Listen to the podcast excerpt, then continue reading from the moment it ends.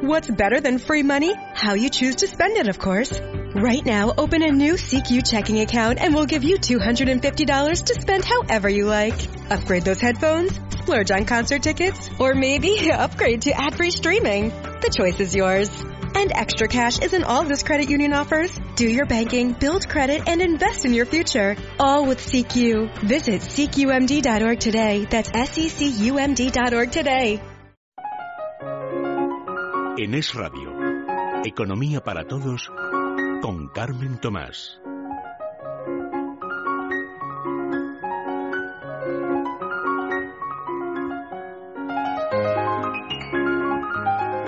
Buenas tardes, bienvenidos un sábado más a Economía para Todos.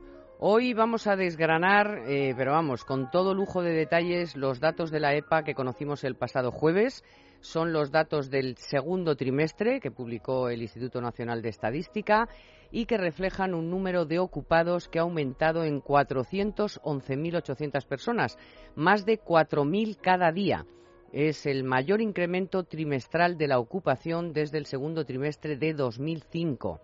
El incremento se debe fundamentalmente al sector privado, ya que 412.200 ocupados lo fueron en el sector privado y prácticamente muy poquito en el sector público. Aumenta también la población activa en 116.000 personas y, eh, como siempre, bueno, pues vamos a analizarlos, pero desde todas las perspectivas. Aquí no hay una especie de tirar las campanas al vuelo. Por ejemplo, hoy me acompañan Domingo Soriano y Luis Fernando Quintero.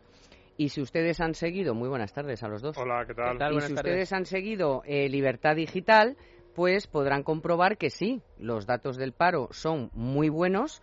Tiene, según Domingo Soriano, tres variables estupendas, pero una sigue siendo preocupante. Así que después nos va a explicar Domingo cuál es esa variable preocupante que él observa en los datos publicados por el Instituto Nacional de Estadística. Vamos a hablar también de las mejoras del turismo, de la exportación. Vamos a escuchar, por supuesto, al presidente del Gobierno, cómo alaba estos datos, pero también cómo muestra su preocupación porque todos estos eh, datos de mejora del empleo, también de la economía y de algunos otros factores, como podrían, eh, bueno, pues darse la vuelta en eh, no muy poco tiempo si la cuestión política varía, es decir, si en las elecciones próximas, pues tuviéramos la desgracia de que hubiera en este país una mayoría de izquierdas que, se que pudiera llevar al traste pues eh, todo lo que se ha hecho en estos años. De hecho, oiremos a uno de los máximos dirigentes de Podemos, al señor Errejón, cómo le parece que estos datos, pues bueno, son repartir la miseria, que por cierto es lo que les encanta a los de Podemos. También escucharemos a la portavoz del Ayuntamiento de Madrid, Madrid, que es una de las eh, zonas de España donde mejor se está comportando el empleo, como, bueno, pues ya la van a escuchar luego, opinión no tiene absolutamente ninguna. What's better than free money? How you choose to spend it, of course. Right now, open a new CQ checking account and we'll give you $250 to spend however you like. Upgrade those headphones, splurge on concert tickets, or maybe upgrade to ad-free streaming. The choice is yours. And extra cash isn't all this credit union offers. Do your banking, build credit, and invest in your future. All with CQ. Visit CQMD.org today. That's SECUMD.org today.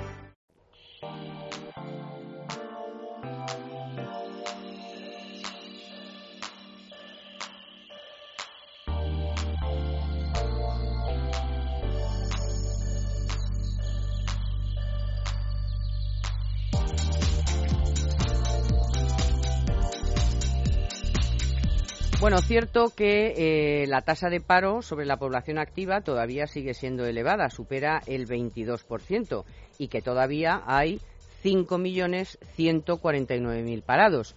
Pero también es verdad que, bueno, pues, eh, a ver, compañeros, eh, es el mejor trimestre, ya hay más ocupados que cuando Rajoy llegó a la Moncloa, y bueno, se le pueden poner pegas, por supuesto, y ahora lo vamos a hacer si hay que ponérselas, pero no cabe duda de que es un buen dato. Lo que no se puede es tirar tampoco por la borda eh, esta creación de empleo y decir que esto ahora ya, ya lo de que es culpa de la reforma laboral, luego veremos. Todavía hay algunos políticos que insisten en que todos los males de este país eh, son por culpa de la reforma laboral, que precisamente es la que parece haber propiciado, bueno, pues que, las empresas eh, hayan preferido, pues, eh, no despedir, sino cambiar las condiciones laborales de forma que se haya podido mantener el empleo o gracias a la reforma laboral, pues haber podido contratar a gente eh, sin tener todo consigo, porque ahora mismo muchas empresas están contratando a personas, por supuesto, de manera temporal, porque están empezando a ver la luz. No, hay y, que, el sistema laboral español, por donde te permite crear, eh, crecer en, empleo, ahora mismo es por el, por el lado del, del empleo temporal. Nuestro sistema laboral y la reforma laboral que, que llevaron a cabo facilita esto, pero eh, el lado por el que puede crecer es el lado del, empleo temporal y más en, en, una, en una EPA, la del segundo trimestre, muy marcada por, el, por la estacionalidad. No, no olvidemos que entra ahí Semana Santa, que entra el principio de la campaña de verano y que evidentemente en un país como es España, que tiene bueno, el peso del sector turístico es muy, muy importante y hoy vamos a ver también las cifras que hemos conocido recientemente de turismo que son muy alentadoras. Eh, bueno, pues evidentemente eh, permiten que el crecimiento del empleo vaya eh, por parte del empleo temporal.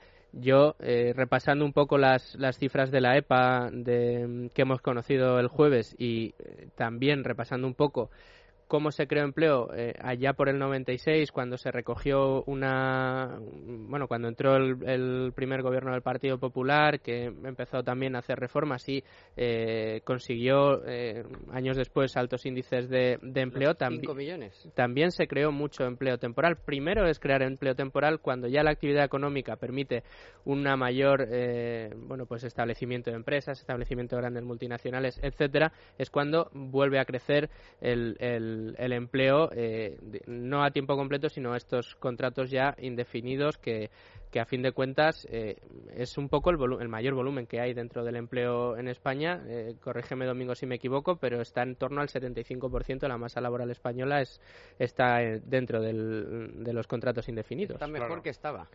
a ver, ahí hay, Vamos con los tres, Domingo. Vamos por poner orden que tú lo tienes muy claro en tu artículo. ¿Cuáles son, para, a tu juicio, para el que no lo haya leído, que se lo recomiendo, pero para eso también estamos nosotros aquí entonces, para que luego lo repasen, cuáles son a tu juicio los datos mm, que mejores que se desprenden de esta EPA? Luego ya iremos a lo que no te parece tan bueno o no nos parece tan bueno. Pero los buenos, ¿cuáles son? O sea, ¿qué podemos decir de esta EPA que digamos, oye, pues eh, realmente reflejan que la economía española pues está en buen, en buen, buen camino. Sí, yo destacaba tres datos, que tres datos además de, los importantes. Eh, o sea, tampoco me, me, metí en... no, no, quise meterme en, las tablas, en algún dato concreto que, que, solo beneficiara a un grupo concreto de población o algo así, sino ir más bien a datos generales que, que te hacen ver que, esto va bien, ¿no? que, que, lanzan un, un mensaje muy positivo. y, y entonces yo me fijaba, el primero daba los 116.100 personas que la EPA dice que se han incorporado al mercado laboral en este trimestre. Es decir, tenemos 116.000 activos más. Por eso el paro ha caído solo, solo entre comillas, en 295.000 personas, aunque la ocupación ha subido en 411.000. Claro, si la ocupación sube en 411.000, el primer pensamiento es, bueno, pues entonces el paro va a caer en la misma proporción. Y no, no ha caído tanto. ¿Por qué? Porque la gente se está incorporando al mercado laboral. Entonces, ¿por qué a mí me gusta este dato mucho? Porque a mí el dato de la actividad me gusta mucho porque la gente cuando se... Digamos, cuando la gente se anima a buscar empleo es porque empieza a percibir que hay posibilidades reales. Eh, los datos de paro, yo siempre lo digo, y esto hay que recordarlo, varían o pueden variar en función de la población activa. Vamos, varían o pueden variar, varían siempre en función de la población activa.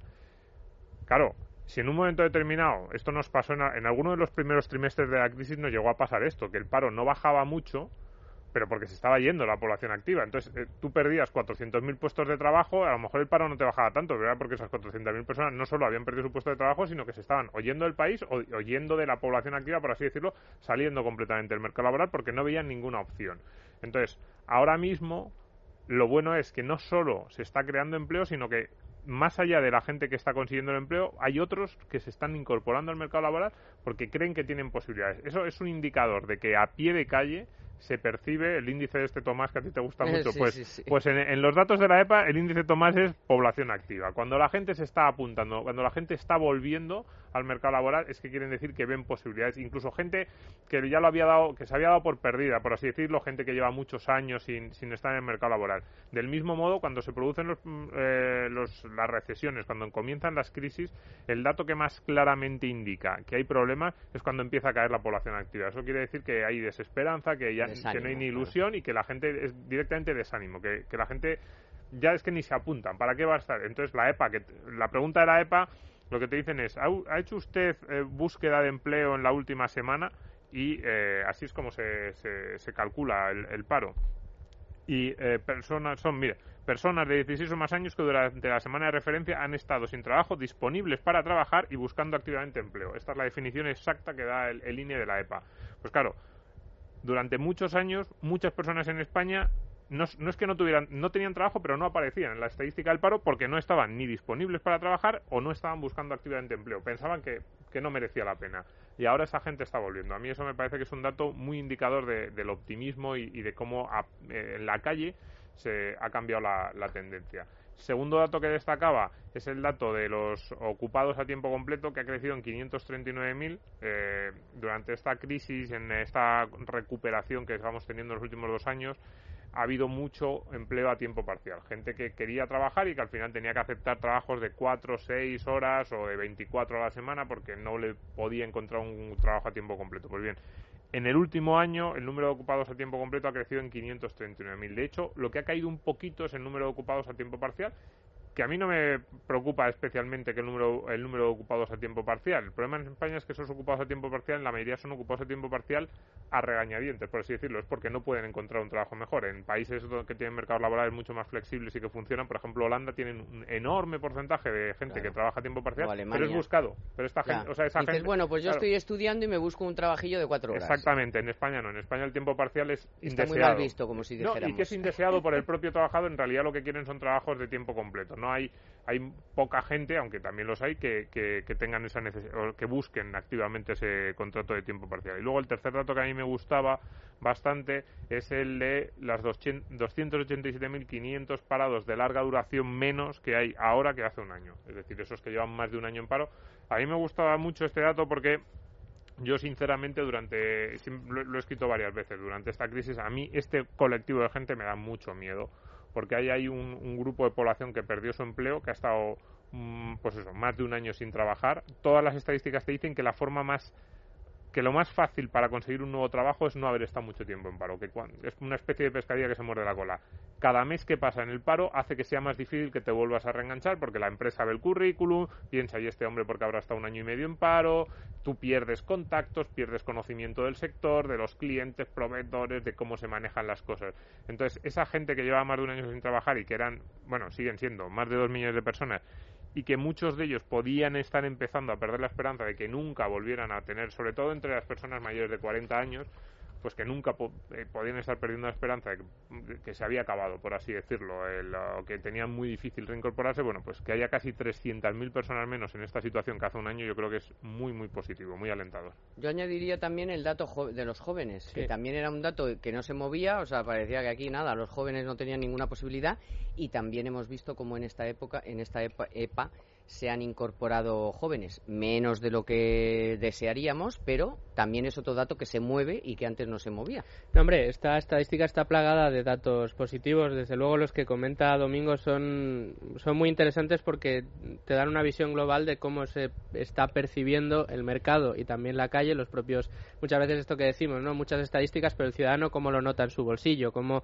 cómo nota, bueno, pues lo nota saliendo a buscar trabajo porque ve que hay posibilidades de hacerlo el dato a mí de los tres que, que destaca Domingo, quizá el que más me gusta es este último, el de los parados de larga duración, porque sí que es verdad que era el verdadero drama de la, de la crisis, ¿no? Todas esas personas que salieron del mercado laboral, que tenían entre 40 y 50 años, que no se reenganchaban, que no se reenganchaban y que muchos, pues eh, en, un momento determinado probablemente salieron de esa población activa ya eh, dan tirando la toalla y dando por hecho que no iban a poder recolocarse. Bueno, pues bien, están saliendo a buscar trabajo de nuevo y lo están encontrando. Son, son datos muy positivos y también una cosa que denota esta EPA es que eh, más allá del sector turístico, más allá de otros sectores, eh, eh, hay actividad.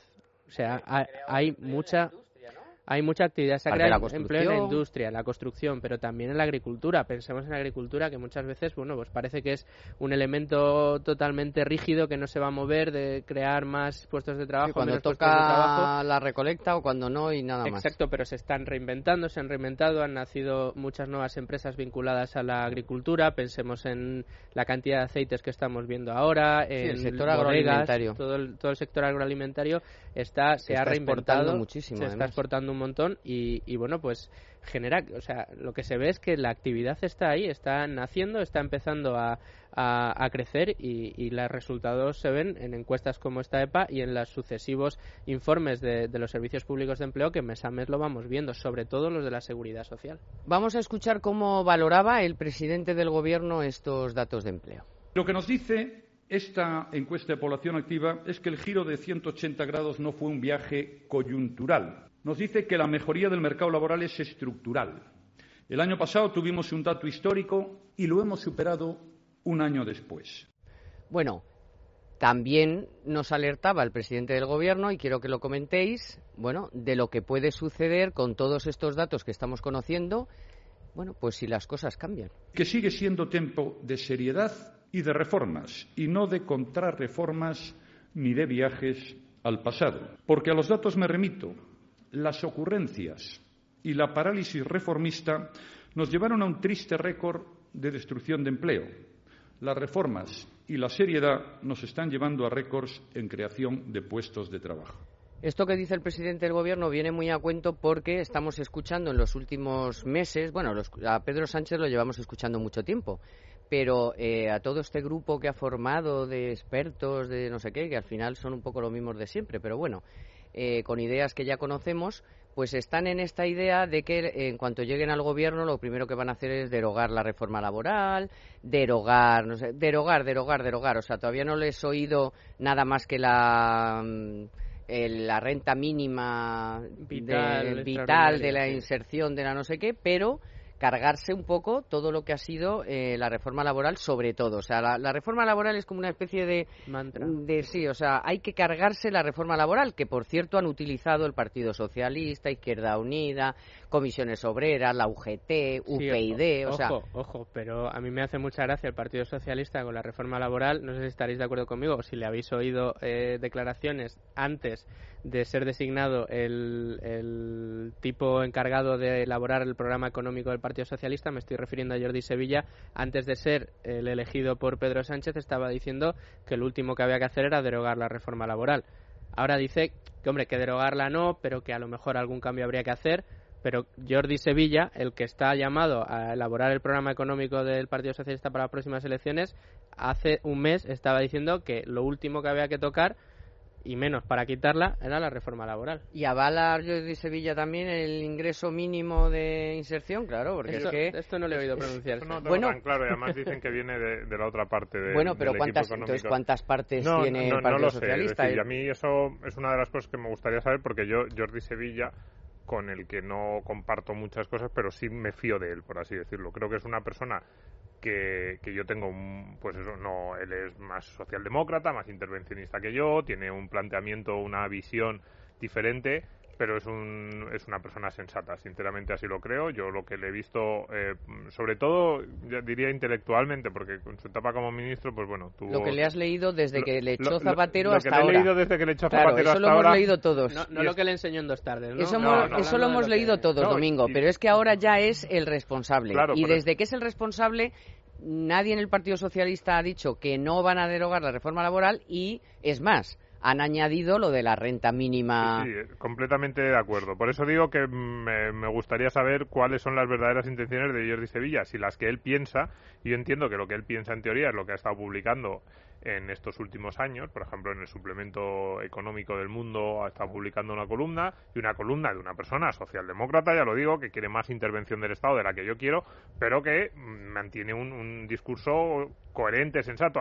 Desde luego a mí no me daría ningún miedo que todas las propuestas que ha hecho Jordi Sevilla en estos años en el mundo, pues las aplicara. Sería un país, yo creo, un poquito menos más rígido, menos flexible y no generaría la riqueza que yo creo que podría generar este, pero sería un país homologable, al resto de Europa. A otros países Ahora, las otras propuestas que ha hecho Pedro Sánchez, el resto del área económica del PSOE, pues, eh, pues eh, sí que dan bastante más miedo porque eh, ya lo dijimos en su momento, que se estaban escorando hacia una izquierda tratando de luchar con el con esa extrema izquierda que tenemos ahora en España que, que no sé muy bien. Yo, sinceramente, en este caso de la reforma laboral, estoy vamos, diría al 99% convencido de que es una de esas mentiras, una de esas falsas promesas que no se pondrán, que no se aplicarán. que el PSOE, si llega al poder, no sé, no sé si llegará, pero si Pedro Sánchez es presidente de la Moncloa, estoy al 90, vamos, me pondría dinero aunque no derogaría la reforma laboral por lo menos en el fondo. Otra cosa es que la derogue, que haga una nueva ley, que diga, no, lo vamos a cambiar todo, y que luego cuando uno lea la ley diga, pero si esto es lo mismo que lo anterior, cambiándole el nombre pues, de, para salvar la cara frente a los tuyos.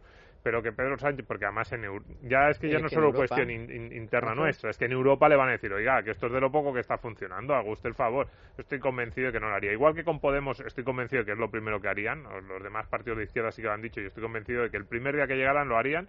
Es, vamos, Pedro Sánchez iba probablemente lo que haría es esto aprobar una ley que se llamara nueva reforma laboral no sé qué y que fuera en el 90% del articulado calcada o muy parecido a la que tenemos ahora. Sí, pero en cualquier caso la deriva no sería la que nos han pedido, la que pedimos desde aquí y la que han pedido tantos institutos de análisis económico y nuestros socios europeos, que es lejos de rebajarla o eliminarla, eh, y tenemos que, que, que, en realidad la reforma laboral lo, se quedó que corta. Tú, tú imagínate que en su momento la se hubiera la aprobado Zapatero, la primera. Claro. No, no, y que eh, pensemos que hubiera sucedido ahora, que esta, eh, qué cifras estaríamos manejando en estos días si la reforma laboral hubiera sido como, como debería haber sido, o incluso como se puso en borradores, recordarás Domingo, como se puso en borradores al principio, que luego lo estuvieron modificando y quitaron todo, desvirtuaron, pues dejando en manos de los jueces de lo social eh, todo tipo de, de, relación con el tema del despido. Es que eh, ahora a lo mejor estaríamos hablando de no creación Bueno. de cuatro, 400.000 puestos Ahí de no trabajo. hemos, ahí no hemos 600.000. mejorado mucho. Si hubiera, No, no. si realmente eh, los jueces eh, estuvieran aplicando la reforma laboral, eh, creo No, la que pone la ley. Es, que, que- es, que, exacto. es que están aplicando, mu- hay muchos jueces sus su, criterios, su ideología. O sea, hay, hay, jue- criterios. hay jueces y muchos, y desgraciadamente Desde yo casi luego- diría que una mayoría, que en la jurisdicción de lo social aplican Sí, pero el borrador no que se hizo no dejaban tanta no dejaban tanta arbitrariedad a- Bueno, a, los eh, jueces pero a se la han tomado. la reforma. Se la han tomado. Vamos a hacer una breve pausa que aquí necesitamos la publi. Canal de Isabel II nos ofrece la noticia sostenible de la semana. La renta disponible de los hogares ha experimentado un aumento espectacular. 28.000 millones de euros han entrado en los presupuestos de las familias debido a la acusada bajada de los tipos de interés. El Euribor a un año se ha hundido hasta el 0,16% y sobre todo al proceso de desendeudamiento. Al inicio de la crisis, las familias destinaban en torno a 42.000 millones de euros cada año para pagar sus deudas. Hoy apenas tienen que dedicar algo más de 14.000 millones de euros. El endeudamiento se ha reducido en 13 puntos del PIB, unos 130.000 millones de euros desde 2008. Canal de Isabel II nos ha ofrecido la noticia sostenible de la semana.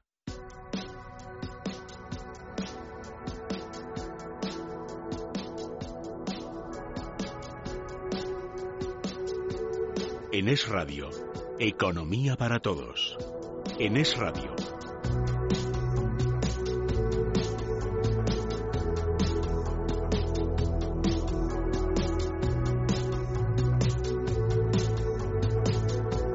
Muy pocos, muy pocos han discutido eh, que estos datos de la EPA eran buenos. Por ejemplo, eh, no ha hecho lo mismo eh, Pedro Sánchez, del que hablábamos hace un momento. Pedro Sánchez se ha acogido a ese mantra de que todo el trabajo que se crea es temporal y de que la gente cobra unos eh, salarios de miseria y qué tal. Y eh, casualmente coincide ese mensaje con lo que piensan en Podemos. Y eso es lo que le hemos oído al señor Errejón, por ejemplo son empleos mal pagados, son empleos temporales y son empleos que lo que hacen es repartir la miseria. Donde antes había un empleo de 800 euros, ahora hay dos empleos de 400 euros que caducarán cuando se acabe la temporada estival. Esto, es, esto no es sacar a un país de la crisis, esto es trocear la miseria que hay y repartirla entre más personas. A mí Pedro, que Pedro Sánchez me preocuparía coincidir en el argumentario con Podemos, pero en fin, eh, en esas sí, Bueno, es el argumentario que se está haciendo ahora en general, es decir, como no se puede decir que, hay un dato realmente positivo, pues se, busca cualquier excusa y esta de la temporalidad, como es un, como es el, gran clásico, el gran eh, del mercado laboral español, para mí es el mayor problema. El problema sin resolver, pues se busca esa excusa, pero es una excusa muy falsa por dos cosas. Eh, no porque no sea la temporalidad un problema, yo ya lo he dicho, eh, me parece el gran problema que tiene el mercado laboral español desde hace 20 años, sino porque se plantea como si antes fueran las cosas diferentes o como si antes de la reforma laboral hubiera menos mm, contratos temporales. Y esto es lo que es mentira. Es decir, básicamente la reforma laboral en la temporalidad ha hecho muy poquito. Eh, lo poquito que ha hecho ha ido en el buen sentido, pero es que era, ha sido tan poquito que prácticamente ni se nota. Pero los porcentajes de nuevos contratos temporales indefinidos se mantienen constantes desde hace tres años, con, con reforma laboral y sin ella, y no hay ninguna diferencia. Es decir, si uno ve los eh, parámetros que ha seguido la economía española en los últimos 30 años, desde el punto de vista de nuevos contratos temporales, nuevos contratos indefinidos, como los contratos indefinidos lo que hacen cuando comienzan las crisis es que se mantienen bastante estables y toda la destrucción de empleo viene por los temporales, y como cuando viene la recuperación del empleo viene fundamentalmente por los temporales y los indefinidos, como no se han perdido mucho, se ha perdido un 8%, creo, de contratos indefinidos de que comenzó la crisis, tienen mucho menos margen, por así decirlo, para, para alcanzar los niveles precrisis, pues se, se generan más tarde. Entonces, la mentira no es tanto que la temporalidad sea un problema, que lo es, sino plantearlo como si esto fuera culpa de la reforma laboral. Esto sí que es mentira. No hay, en los datos de nuevos contratos temporales no hay especiales diferencias y si acaso las pocas que hay serían, digamos, a favor, a que hay un poquito más de contratación indefinida, pero vamos, eh, son tan, datos tan, tan mínimos que, ni siquiera, yo, yo, diría que no hay, no hay cambios en, en lo que en, en, este respecto en los últimos tres años. De hecho, ahora mismo, de toda la gente que está trabajando, o sea, de todos los ocupados, tres de cada cuatro tienen un contrato indefinido. O sea que tampoco es una variable que haya cambiado mucho. Si antes era el 70, bueno, dicen que ha mejorado un poco, pero es igual. O sea, es de 70 y pico a 70 y un poco menos. O sea, que más o menos, o sea, es una especie de, mm, de mantra, aunque lógicamente también hay que decir que, que, vamos a ver, es que se hemos pasado una crisis de caballo. O sea, ¿cómo, le vas a cómo vas a pretender que las empresas con un mínimo que están teniendo de, de en fin, de, de, ver la luz, un poco de, de, actividad, un poco de negocio, pues ya contraten a todo el mundo no, pero si las empresas de carácter indefinido. Pero si las empresas estarían encantadas de contratar a todo el mundo de carácter indefinido. A ver, en los países que mejor funcionan en Europa, pues Dinamarca, por ejemplo, o Austria, esos modelos que, les encantan, socialdemócratas y con mucha protección a los trabajadores. Por cierto, a mí también me gustan bastante. los mercados laborales, en concreto de estos dos países, tienen muy buena pinta. Todas las cifras dan la sensación de que van bien, productivos, competitivos.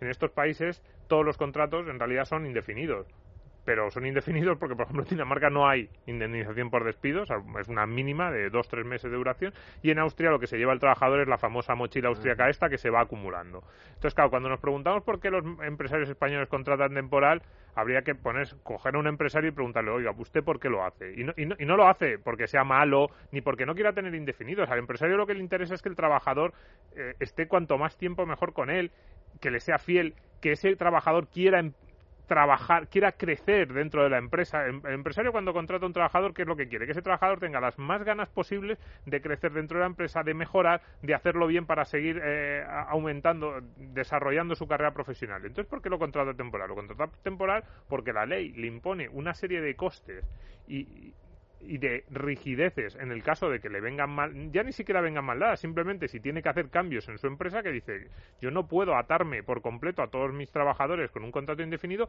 porque si tengo que hacer el más mínimo cambio, no solo de costes, sino también organizativos, incluso de mm, entre las diferentes plantas que pueda tener, es que me atan las manos. Entonces, contrata temporal porque le obligamos a contratar temporal. Le ponemos unas condiciones que el empresario dice, es que no me queda más remedio para ser medianamente competitivo y para tener un mínimo de margen de maniobra, para ajustarme a la realidad de un mercado cambiante, necesito contratar temporales. Entonces, claro, estos señores, eh, Rejón o Pedro Sánchez, por ejemplo, que lo que piden es más rigidez, una estructura muchísimo más cerrada y dicen, no, es que con esto se va a resolver la temporalidad. No, con eso lo que vas a conseguir es que los contratos temporales, dicen, no, los yo he oído alguna, alguna propuesta que los prohibimos, bien, pues entonces esa gente no es que no tendrá contrato temporal, no tendrá ninguno. Entonces sí que se repartirá la miseria. A mí me ha hecho mucha gracia esa expresión que ha utilizado Rejón de, de que los contratos que sea la contratación temporal la que ha subido, la que ha permitido estas cifras de la EPA, es repartir miseria. Yo creo que repartir miseria es repartir subsidios al desempleo, que es lo que hemos estado haciendo hasta ahora durante la crisis. Eso sí que es miseria. Es además, eh, cada, día aumentaba más el volumen de gente que tenía que acceder a esas ayudas. Cada vez era mayor el número de gente que agotaba las ayudas y necesitaba un subsidio adicional. Y eso sí que es repartir miseria. Eh, repartir miseria no es que haya más actividad y que se genere más, más empleo. Yo estoy seguro que todas esas personas que se han contratado en empleos temporales en esta, en esta EPA, eh, o la gran mayoría, prefiere estar trabajando como está trabajando en este caso a estar cobrando Vamos a ver, nosotros hemos leído los papeles de Podemos y en los papeles de Podemos estaba claro que cuanto mejor nos vaya, peor le va a Podemos. Entonces esto es así.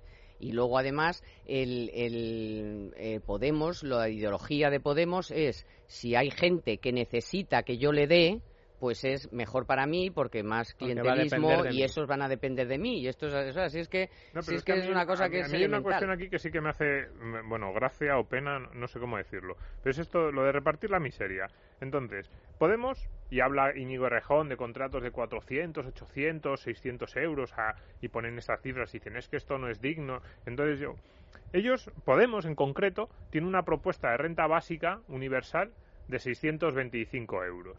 Y entonces uno se lee la propuesta de renta básica universal de Podemos y lo que dicen es que esta renta básica va a devolver la dignidad, va a devolver la capacidad de una familia para para decidir sobre su futuro sin estar al, al, arbitrio del mercado. Y entonces yo digo, bueno, uno, eso sinceramente no, no me lo creo porque es una cantidad muy baja y lo único que haría sería una ayuda temporal o bueno y si es para, siempre en lo básico y prácticamente para eso sí que es repartir la miseria y mantenerles en la miseria para siempre por miedo a perder esa posible ayuda. Pero lo que me hace, comiendo pitas. sí pero lo que me hace gracia es que es o sea su renta básica estar en casa sin hacer nada y que te den 600 euros, esto, es esto, es dignidad. y lo ponen en el papel, esto es dignidad. Pero que un empresario, a lo mejor a una persona que hace 5 o 6 años que ha perdido eh, su puesto en el mercado laboral, o a un joven que no tiene ningún tipo de cualificación y que ahora el empresario dice, oiga, es que este señor no sé realmente si puede hacer algo o no es algo. Que le ofrezca un contrato de entrada al mercado laboral de 600 euros para ver si ese, ese, esa persona vale o no vale, tiene las capacidades o le puede incluso enseñar el empresario a, a ir desarrollándose. Y le paga 400, 500, 600 euros y esto es el, colmo de la maldad. O sea, estar en tu casa sin hacer nada y que te den 600 euros es dignidad. Y ir y ponerte en el mercado laboral, como hemos empezado todos. Yo, mi primer contrato en el mercado laboral de becario me estaban pagando más o menos, eh, creo que eran 690, 700 euros. Pues claro que sí, yo, de hecho, yo creo que aquello era hasta una limona. Yo acababa de salir de la universidad, no sabía hacer nada y una empresa me dijo, pues ven aquí a ver si poco a poco te, te vamos formando. Y es lo que, y es lo que hicieron. Entonces, y esto es indigno, esto es una miseria y esto es inaceptable Hombre, es que, claro, es que es, es, una perversión del lenguaje. Y eso que tú cobrabas, otros empezamos sin, yo, cobrar. yo, he pasado época, porque es que yo, como, he cambiado mi carrera, yo en mi primer contrato después de salir de la universidad cobraba esta una cantidad, creo que eran 690, no creo que creo que no llegaba a 700 euros, pero luego yo he estado mm, mm, pues unos cuantos meses, más de medio año sin cobrar, porque cambié mi carrera profesional y las nuevas empresas que llegaron me dijeron, oye, es que tú no sabemos quién eres. Y lógicamente decían, tú primero me tendrás que demostrar si vales o no vales. Esto no es eh, generalizado. Hay empresas que pagan algo, hay empresas que no pagan, hay empresas que a una persona que se reincorpora después de muchos años al mercado laboral les puede ofrecer algo, hay otras que dicen es que no, sabemos eh, qué vas a aportar, pero sobre todo, pero, al margen pero más allá de eso, es, la diferencia en el lenguaje. O sea, que, que te den 600 euros o 400 euros, como la, la paga que ha prometido el PSOE esta semana. Si te dan 400 euros por no hacer nada, eso, es, eso es, el culmen del estado del bienestar y, de, y de la solidaridad de un país y de la dignidad de una persona. Y sin embargo, si un empresario te paga 500 euros por trabajar durante cuatro horas al día, es un contrato de miseria, eso es eh, una explotación y hay que denunciarlo. No, Domingo, por trabajar, por estar en el mercado laboral, por estar, en contacto con gente, por tener eh, la dignidad de decir, oye, estoy yendo a un sitio me a estoy valiendo por mí mismo. Exacto, no me está nadie regalando nada. O sea, es que vamos a ver, es que, es el comienzo. y, estar en el mercado, estar en el mercado. Así es como la gente, cuando el empresario ve que, ese trabajador empieza a funcionar, claro que le va a pagar pues más, porque va a decir, pagar es, que, más, es que si no, el, cliente que ha estado viendo y ha estado tratando con él durante unos meses y está viendo el cliente que este chaval funciona, me lo va a quitar como, como Eso es como cuando dicen, no, eso es cuestión de suerte que hayas encontrado trabajo. No, oye, pues cuanto más trabajo, más suerte tengo, ¿no? Porque cuanto más trabajo, mejor me va, más eh, gano, más subo en mi carrera profesional, pero tienes que tener esa primera oportunidad. Y, en este caso, eh, desde Podemos penalizan esas primeras oportunidades porque parten de una base absolutamente equivocada. El otro día, eh, creo, no me acuerdo si fue Rejón o Monedero, vi por televisión haciendo una entrevista y decía que, que claro, que trabajar para un empresario era explotación porque el empresario estaba partiendo de la base que no te iba a pagar todo el rédito de tu trabajo y se iba a quedar con la plusvalía. Entonces te estaba explotando y te estaba minusvalorando porque si te da todo el beneficio que genera su trabajo, él, él, como empresario se quedaría sin. Es así de, simple, así de simple. De eso ellos saben bastante porque en la tuerca mm, no o sea, pagaban a la gente sacando presuntamente, porque todavía está en los tribunales,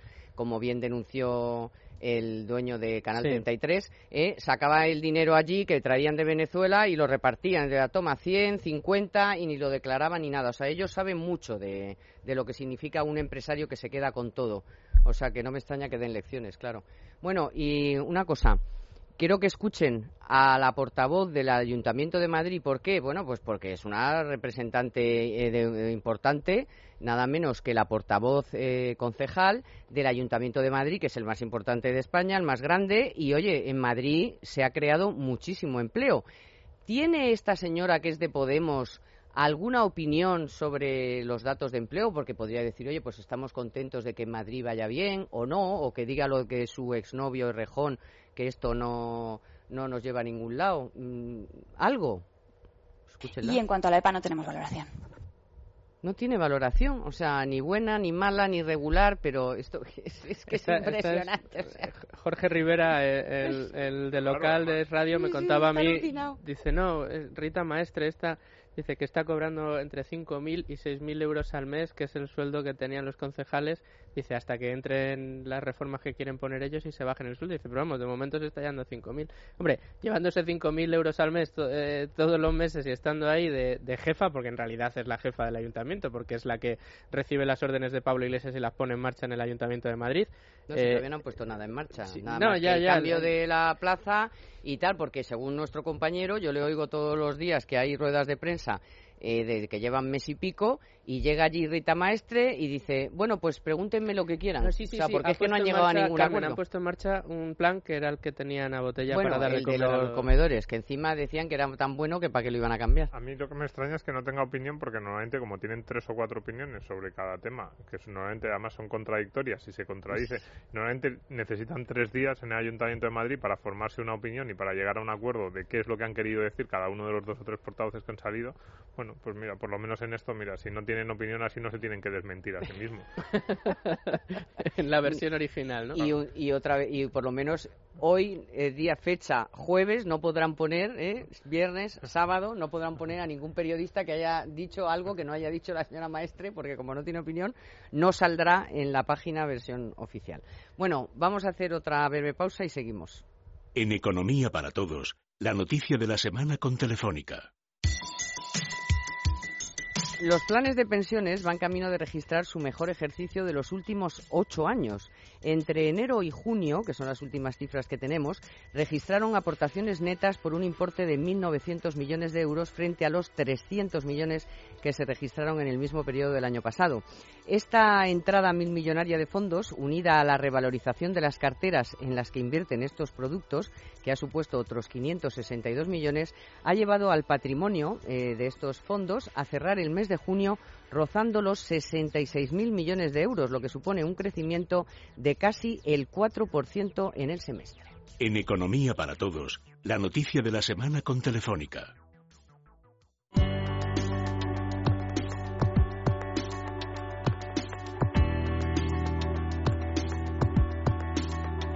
En Es Radio, Economía para Todos con Carmen Tomás.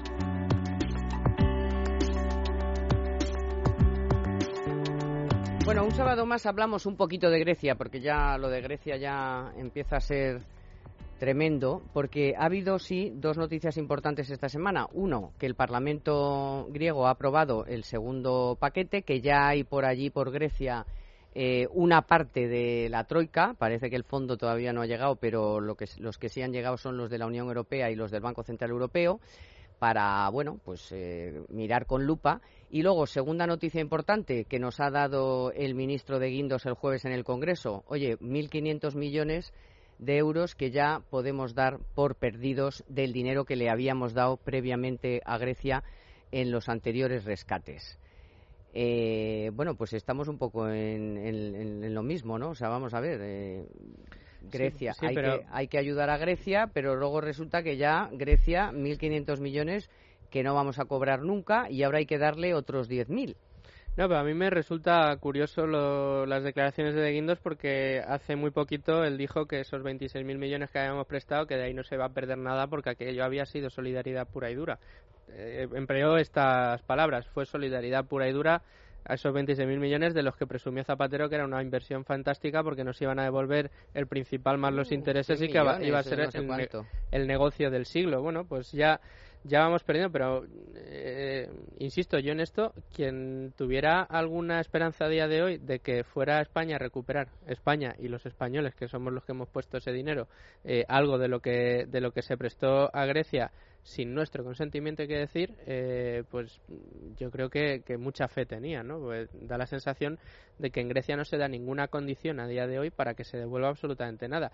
Es que ni aunque quisiera el, Ejecutivo de Cipras, ni aunque mañana viniera eh, el, gobierno más liberal, eh, el deterioro de la economía griega es tan absolutamente brutal que cualquier, cualquier mejoría iba a tener que esperar de mínimo unos 10 años de estancamiento. O sea, ahora mismo la confianza en Grecia es eh, nula, ni para empresas turísticas, ni para empresas. No se da ninguna condición en Grecia que permitan ahora eh, ningún tipo de optimismo. Y luego hay algunos eh, cercanos a Cipras que siguen insistiendo en que se van a convocar elecciones. Entonces, claro, con esa especie de espada de Damocles, ¿quién narices va a ir allí a meter nada? Que no sea Juncker y su plan de, inversiones. Porque no es su dinero. Yo es que ya está esta semana, como ha habido tantas declaraciones de tantos políticos en este sentido, ya solo digo esto y es que metan su dinero pero todos, ¿eh? los optimistas. Zapatero cuando decía en 2010, no, esto va a ser una inversión fantástica. Bueno, pues si es tan fantástica,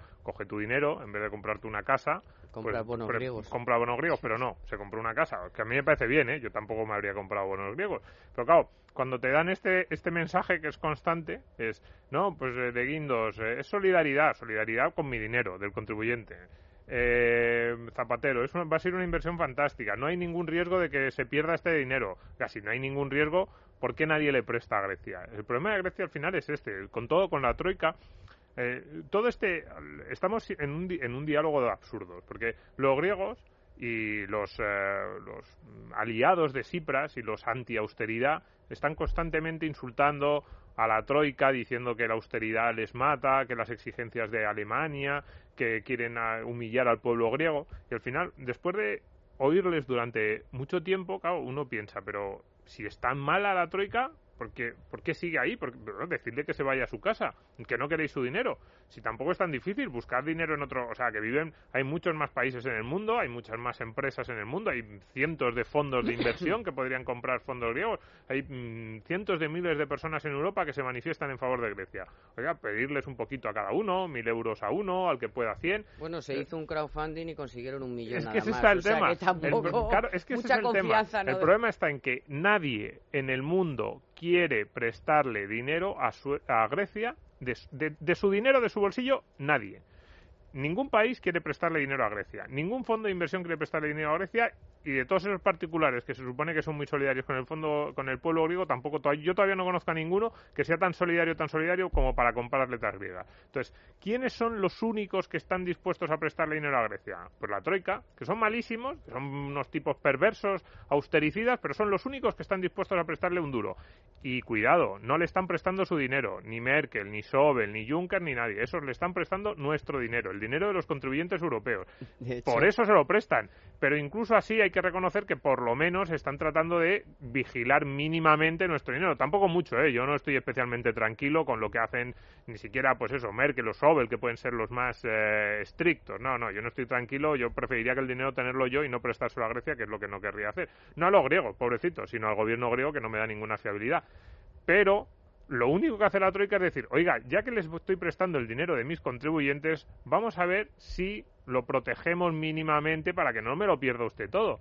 Y también nos quejamos de esto. Oiga, pues búsquese otro, búsquese otro acreedor, búsquese otro que le preste. Pero es que, como no hay nadie. De hecho, me estoy acordando, ahora que dices eso, de los días estos, eh, vamos, de, histerismo absoluto que, que, la, que, que los del Eurogrupo no acababan de ir horas y horas me recuerdo que contó Juncker que le había dicho a, al francés, a Hollande y a Renzi, oye, pues anticipar vosotros algo de dinero, porque como eran los más proclives a prestarle a Grecia, oye, prestarle vosotros antes de armar todo este lío, ya veremos después si os devuelve o lo que sea. Y dijeron, no, nosotros que va, nosotros que vamos a adelantar nada.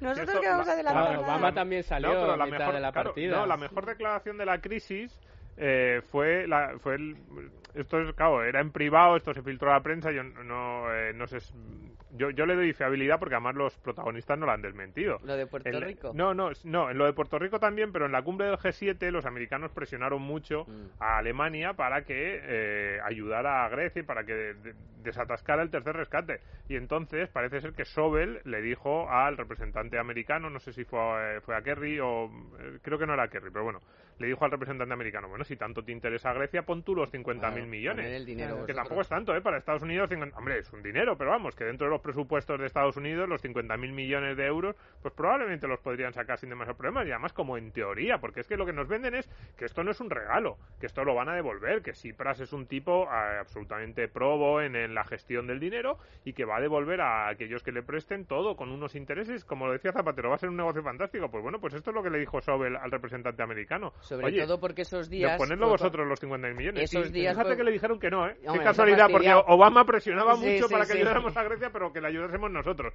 Él, va, él, ya ha decidido que no. No, porque además esos días fue cuando conocimos que Puerto Rico estaba pidiendo auxilio y que Estados Unidos había dicho que pasaba absolutamente de Puerto Rico y mientras tanto decía, oye, pero vosotros ayudar a Grecia. Y decía, hombre, tú no, ayuda, no ayudas a Puerto Rico encima nos insistes en que pongamos nosotros el dinero, pues ponlo tú, claro. Y, claro, a Puerto Rico no le ayudo porque el dinero es mío, diría Obama. Eh, a vosotros, como el dinero es vuestro o de pues vuestros contribuyentes, ponerlo donde queráis. Oye, y una última cosa, eh, Luis eh, Fernando. la Comisión Europea, bueno, vamos a ver. No sé si ha sido exactamente la Comisión Europea o, o Juncker el solito el que de repente le ha dado por considerar la idea de un banco público especializado em, para inversiones. Para inversiones en I+D, investigación y desarrollo, ciertas infraestructuras, no sé qué, o sea, pero no habíamos quedado en que la banca pública era nefasta. Sí, no, pero esto es una suerte de, Banco Europeo de Inversiones 2, ¿no? Eh, además, eh, la financiación viene del Banco Europeo de Inversiones, que en definitiva a fin de cuentas sale todo del mismo sitio, como bien decía Domingo hace un momento. Eh, este plan Juncker, mm, dices que no sabía si era Juncker o Comisión Europea, desde luego eh, le han bautizado como el plan el plan Juncker. Sí, pero digo la idea del banco público, no, no, sé yo de quién sí, pero ha salido, si de la Comisión por, o de por lo que he podido averiguar hasta ahora, la idea de Juncker es eh, hacer una suerte de nuevo banco dedicado a inversión, o sea que no es un banco mm, para prestar dinero que luego se devuelve. O sea, es un banco para poner para en canalizar su plan. Para, para canalizar inversiones. Yo por lo que he leído hasta, hasta el momento. Y lo que quieren es bueno, pues esta teoría de que el dinero público es lo que relanza las, las, las economías. Son 315.000 millones que quieren poner encima de la mesa. Hombre, yo dentro de lo malo, que a mí no me gusta que se, que se ponga o que nos, nos detraigan a nosotros rentas para eh, impulsar este tipo de, de, inversiones, yo lo que espero es que no se pongan a barrer carreteras ni a hacer puentes donde no haga falta. Quiero decir con esto que... Abrir zanjas y cerrarlas. Sí, que, se, que, no sea un, que no sea un plané europeo a, a lo... A, imagen y semejanza al que se puso de ese dinero ya le han prometido a Grecia no por eso decían que Grecia no solamente era esos 50.000 millones que, que, iban a pasar a ese fondo eh, al margen de en fin de los de las manos del gobierno griego eh, más la ayuda más el dinero de una parte del dinero de ese plan Juncker para inversiones, es decir, que se trataba de modernizar Grecia, no solo de darle dinero para para pagar funcionarios y la estructura, ¿no? Sino que de ese plan una parte importante iba a ir a Grecia para que renovara estructuras y cambiara para inversiones productivas. Para inversiones productivas. Si se ayudan a inversiones productivas de la mano del capital privado, eh, parecerá bien, pero... Sí, pero si a, ver, aquí el, el, problema son las preguntas que, que surgen. Es decir, el plan Juncker son 315.000 millones y se supone que es capital público y privado, se supone que el capital público va a ser como una especie solo de, de, acelerador o, de como el, la chispa que, que lo va a, iniciar todo, pero que luego lo que vendrá el capital privado y ayudará a completar ese plan de infraestructuras, de I+D, proyectos medioambientales. Pero, claro, ya, mucho interés yo no creo que esté habiendo y por eso ya están lanzando esta idea. Yo creo que es como yo lanzo el plan Juncker y digo un poquito de capital público y luego que el capital privado se una a todos estos proyectos. Yo creo que ven que el capital privado empieza a decir, ya, pero es que a lo mejor estos proyectos no son especialmente interesantes. Y entonces dicen, bueno, pero entonces te lo financiamos con un banco público en unas condiciones fantásticas. Eh, a mí me da mucho miedo, me da mucho miedo porque es que dicen, Bruselas pide, estoy, por ejemplo, leo la información que salió textualmente, ¿no? Bruselas pide una gestión prudente de la entidad para no exponer al Estado a pérdidas innecesarias. Como que esto de innecesario, ¿cuánto es necesario? ¿Cuánto de los 315 millones cree usted necesario que pierdan los contribuyentes europeos? Porque claro, de ese capital privado que se supone que va a complementar los 315 millones, pero si le pide el dinero al banco, luego a lo mejor empezamos con, bueno, pero como estos han ayudado, a lo mejor no tenemos que empezar a cobrarles, o, cómo va esto, ¿no? Dice, llamadas, falta de financiación en áreas como I D, ciertas infraestructuras o proyectos medioambientales. ¿Por qué falta financiación aquí, no? Si son proyectos tan buenos, porque dicen, no, no van a ser proyectos inútiles, van a ser proyectos que van a contribuir a generar riqueza que se le haya ocurrido claro, hacer ese, ese, es el tema, ¿no? Cuando, cuando esos proyectos son tan buenos, tan buenos, esto es como lo de Grecia antes de Estados Unidos. Esto es buenísimo, ayudar a Grecia porque te va a volver el dinero, no sé qué, pero no lo haces con tu dinero, lo haces con el del otro. Pues esto es lo mismo. Estos son proyectos fantásticos y son tan fantásticos, tan fantásticos que no hay nadie que quiera meter dinero. Y o le das unas condiciones hiper privilegiadas en las que todo el riesgo descansa sobre la espalda del contribuyente o nadie se atreve a meterse en, en dinero. Entonces, claro, las, uno lee el planteamiento general, pues esto de la colaboración público-privada, de que sean proyectos realmente que sean útiles, no barrer eh, eh,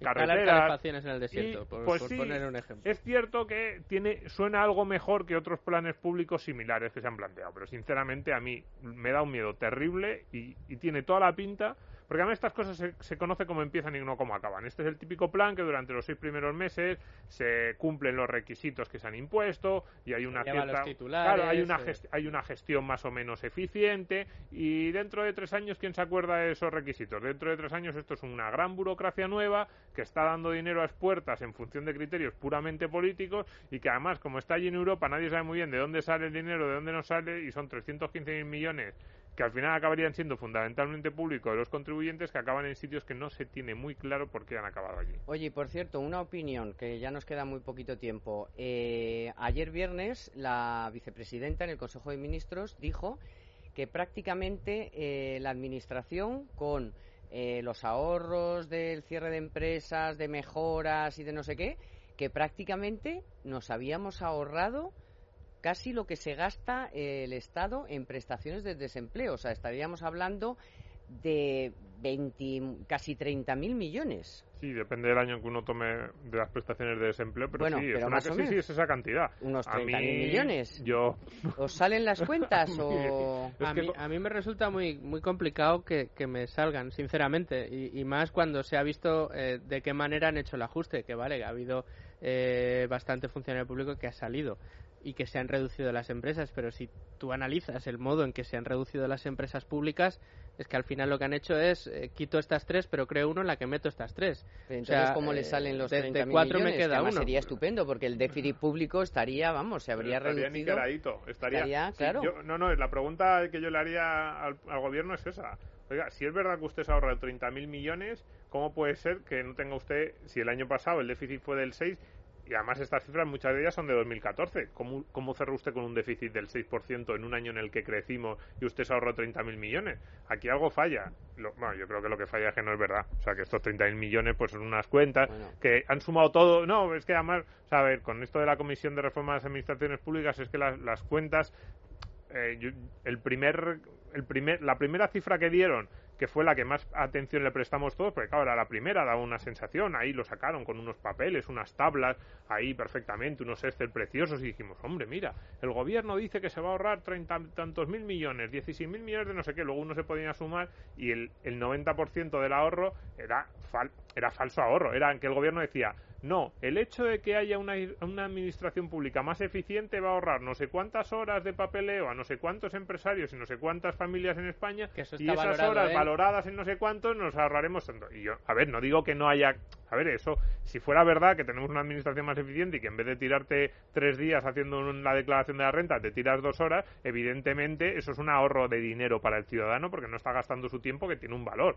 Pero eso no es un ahorro de gasto público, que es como se trata de vender aquí muchas cosas. Entonces yo, con estas nuevas cifras que ha dado la vicepresidenta, mm, no me las he mirado tan bien porque no he tenido tiempo, pero sinceramente, hasta ahora todas las que han presentado de la Cora iban por ahí. Es decir, que daban datos de ahorro que no son no son ahorro como lo entendemos todos, son mejoras de eficiencia, que eso es muy bueno, ¿eh? porque eso ganas en competitividad. Bueno, y otras, Claro, es habría como- que ver es- si esas es- mejoras de es como- eficiencia son es reales, cuando- pero no es Pero un es un ahorro de- dinero virtual, Claro, no un es ahorro de- y sonante. No, no es haber metido la tijera en el presupuesto, Es que meter incluso- la tijera en el presupuesto tirando a poquito. Es que incluso la- las cifras de ahorro que dan cuando dice que baja la prima de riesgo, no, ha bajado no sé cuántos puntos la prima de riesgo, esto significa que nos vamos a tener un ahorro de no sé cuántos mil millones de euros. Ya, pero estás haciendo ahorro sobre nueva deuda, es decir, vas a tener nuevos compromisos de pago y vas- sigues, esta- sigues adquiriendo deuda. Es verdad que un tipo menor del que pensabas que ibas a tener, pero en el fondo estás diciendo que es ahorro Bueno, nos deuda. comprometemos a profundizar en esas cifras y en esos cuadros que seguro que están Es que son muy duros los cuadros del yo, gobierno. yo me ¿eh? comprometo, Ahora en verano. yo me comprometo porque ya que tengo Tomás, que estar aquí, ya que tengo que estar aquí todo el mes de No, no, agosto, que no me tenemos importa. fama de cenizos, tenemos que, que No, venir no, aquí con todas las Exacto, cifras, hay que eh, venir con todas las lecciones aprendidas y yo me comprometo a que el próximo eh, domingo no, porque estará de vacaciones, pero tú no Yo sé yo, eh, a ti te va a caer, a ti No, te va a caer, los estoy. cuadros de la vicepresidenta te van a caer. Bueno, les recuerdo la cuenta de Twitter para que nos sigan y por cierto nos pregunten y nos insistan, arroba eco4todos. Luis Fernando Quintero. Muchas gracias, Adiós. Domingo Soriano. Felices vacaciones, que ya sé que te vas. Y eh, hoy le tenemos que dar las gracias a José Ra de las Peñas, que ha estado en la realización, y a Naya Pertusa, como siempre, en la producción. Y por supuesto a todos ustedes, que sin ustedes no somos nadie, por acompañarnos un sábado más. Que tengan buen fin de semana y el próximo sábado les espero aquí con los deberes hechos. Adiós.